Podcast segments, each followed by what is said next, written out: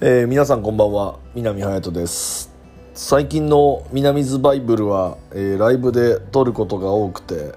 えーまあ、今の、え僕の考えをこう皆さんに、え伝えられることができるんじゃないかなと思って、え逆に楽しんでるんですけども皆様いかがでしょうか？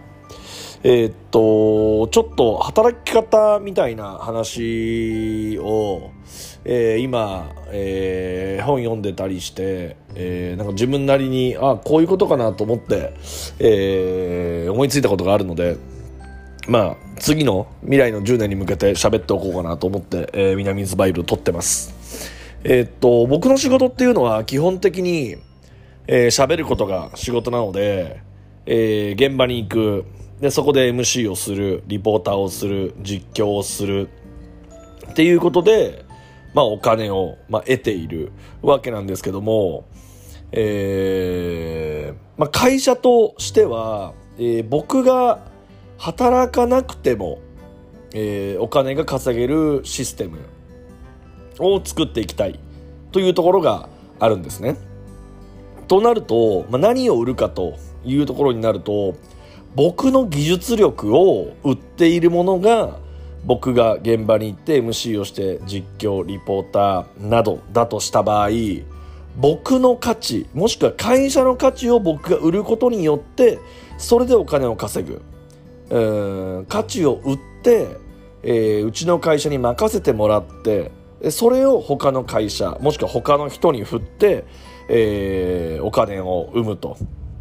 いうところなのかなっていうふうに、えー感じてます。あのお金お金って言いますけどお金が全ての価値観だと思わないですし、えーお金を稼ぐことが、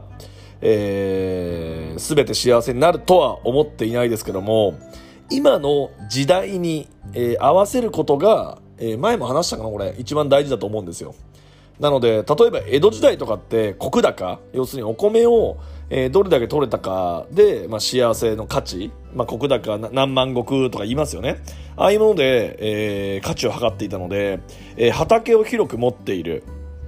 えーそしてその、えー畑でどれだけお米が取れるかというところが価値になってくるんですけども今の時代に合わせるとやはり、えーお金は、えー多く、えーあった方が幸せと感じる人は多いというところと、えーお金があればやれることが増えると。えーいうところだと思うので、まあ、そこに僕は多少なりの、えー価値を置いて、えーやっていますもちろん自分のやりがいだったり、えーやりたい仕事っていうのはお金で測れないところもありますけども